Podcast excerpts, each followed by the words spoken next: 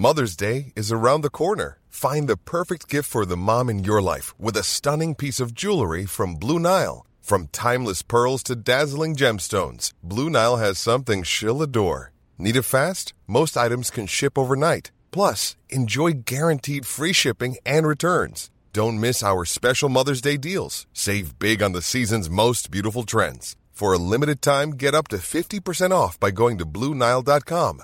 That's BlueNile.com. Un nouveau documentaire révèle l'enfer que vivent de nombreux enfants placés en France. Alors que révèle exactement ce documentaire et que compte faire le gouvernement? On va voir le débat là-dessus euh, tout de suite. Salut c'est Hugo, on est parti euh, ensemble avec mon équipe pour une nouvelle plongée dans l'actualité en une dizaine de minutes. Alors si on parle de ce sujet cette semaine, c'est parce que euh, l'émission Zone Interdite, diffusée euh, sur M6 ce dimanche, a révélé de nouveaux scandales autour de l'aide sociale à l'enfance. Et quand on parle d'aide sociale à l'enfance, en fait c'est un service à l'échelle des départements en France qui vise à protéger les mineurs qui peuvent être en danger pour euh, des raisons diverses et variées. Or, eh bien, de très nombreux problèmes liés notamment à un manque de moyens sont soulevés par cette enquête. Bon, déjà, premier point important, on observe aujourd'hui en France une pénurie de familles d'accueil, c'est-à-dire qu'on manque de familles qui sont prêtes à héberger des enfants qui sont issus de cette aide sociale à l'enfance, sachant que eh bien, ces familles d'accueil hébergent chez eux des enfants euh, contre une rémunération, une rémunération d'environ 1700 euros par enfant et par mois. Mais malheureusement, la pénurie de familles d'accueil n'est pas le seul problème qui est soulevé par euh, l'enquête.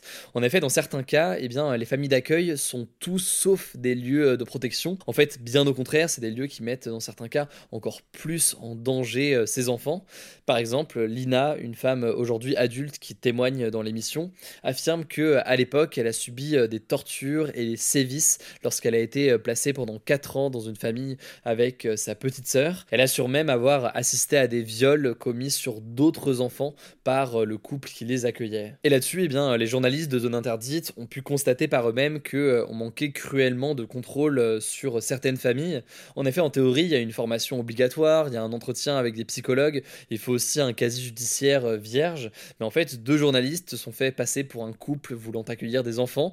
Ils ont donc euh, loué une maison et se sont inventés des métiers et aucun document ne leur a été demandé. Ça, c'est donc pour la question importante des enfants placés dans des familles d'accueil. Mais quand c'est pas possible de les placer dans ces familles, eh bien, les enfants sont parfois placés dans des foyers. Ça concernera en fait plus de la moitié des enfants euh, de l'aide sociale à l'enfance euh, aujourd'hui.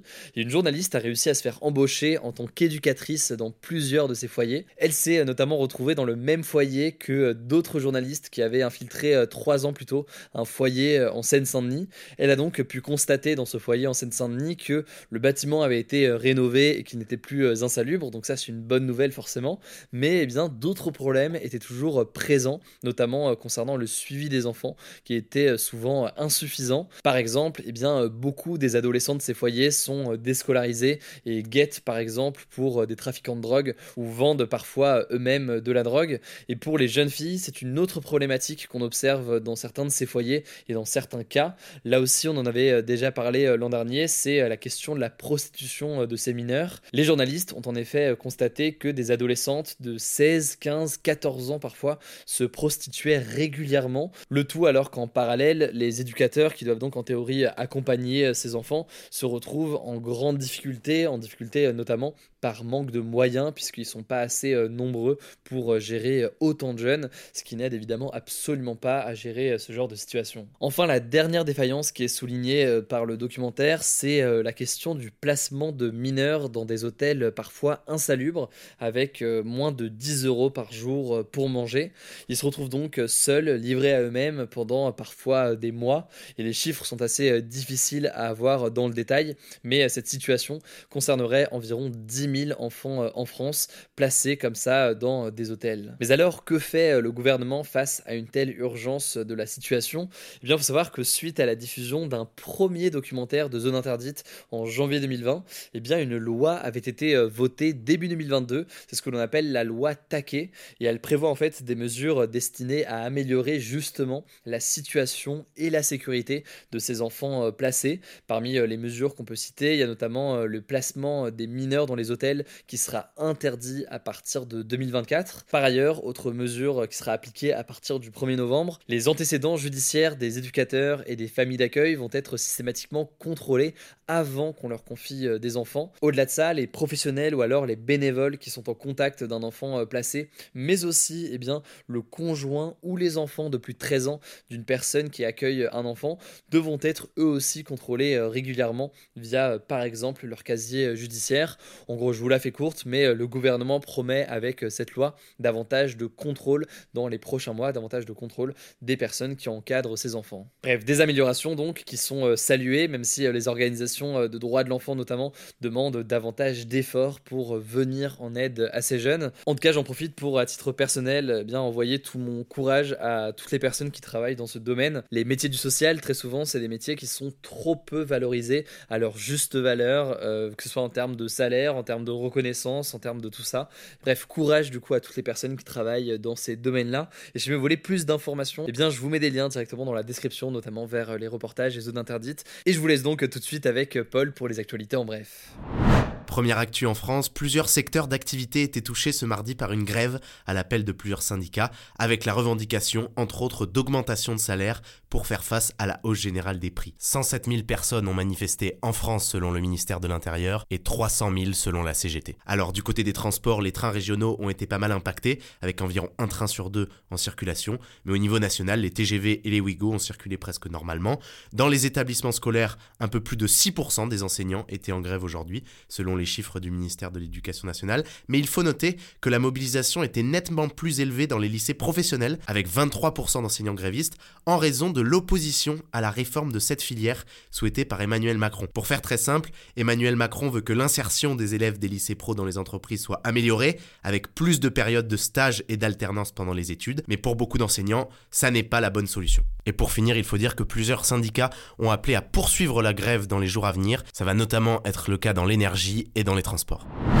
Deuxième info, toujours en France, la campagne de vaccination contre la grippe a débuté ce mardi et toutes les personnes à risque sont invitées à se faire vacciner. Alors ça concerne notamment les plus de 65 ans, les personnes atteintes de maladies de longue durée, les personnes souffrant d'obésité ou encore les personnes dans l'entourage des bébés. Et si je vous en parle aujourd'hui, c'est que selon plusieurs épidémiologistes, eh bien, l'épidémie de grippe pourrait être particulièrement importante cette année. En effet, eh bien, contrairement aux deux années précédentes, les gestes barrières contre le Covid ne sont plus appliqués, alors qu'ils limitaient aussi fortement la transmission de la grippe.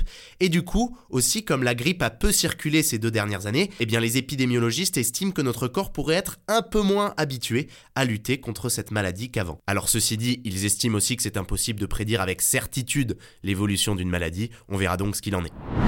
Troisième actu à l'international désormais, le sort d'une championne iranienne d'escalade inquiète après qu'elle a disputé dimanche une compétition sans porter son voile en Corée du Sud. Et en gros, en ayant les cheveux découverts lors de cette épreuve, elle a enfreint la loi en Iran qui indique que toutes les femmes doivent porter le voile à la fois dans le pays, en Iran, mais aussi lorsqu'elles représentent l'Iran à l'étranger. Les images de ce geste sont très vite devenues virales en Iran, dans le contexte où depuis un mois il y a des soulèvements contre le régime au pouvoir pour protester contre le décès de Masha Amini, une jeune femme arrêtée par la police parce que justement elle ne portait pas son voile.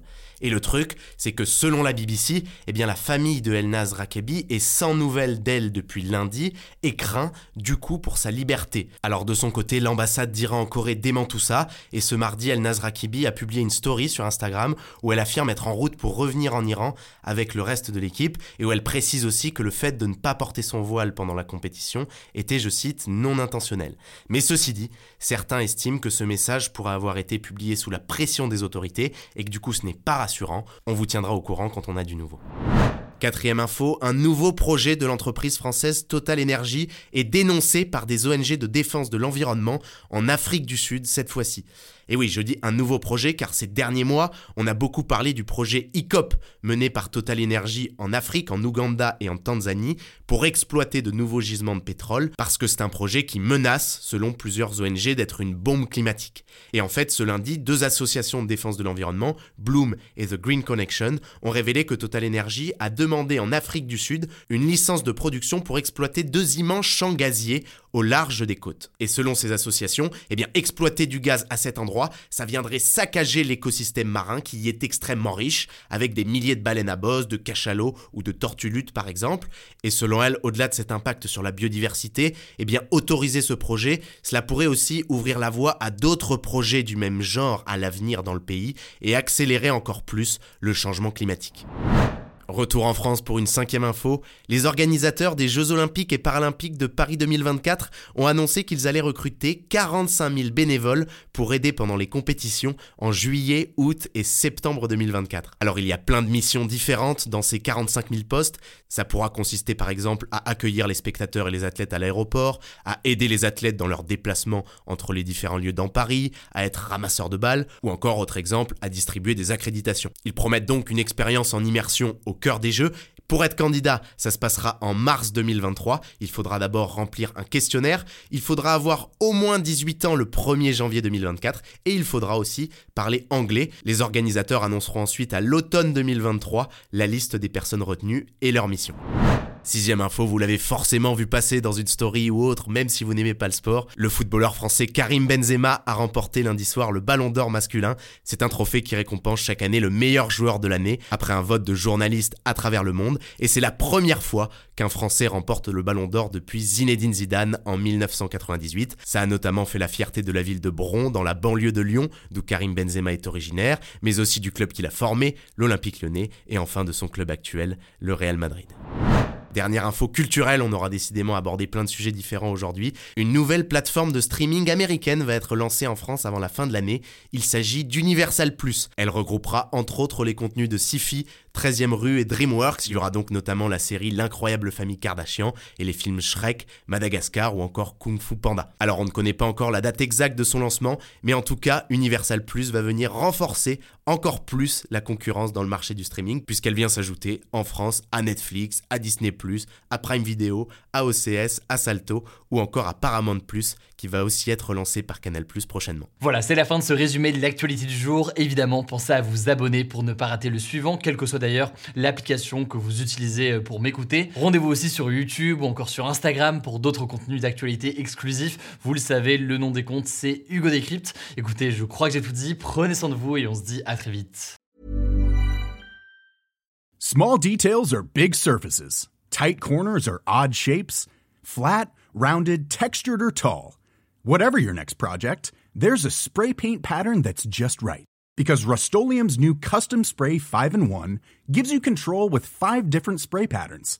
So you can tackle nooks, crannies, edges, and curves without worrying about drips, runs, uneven coverage, or anything else. Custom Spray 5 in 1. Only from Rust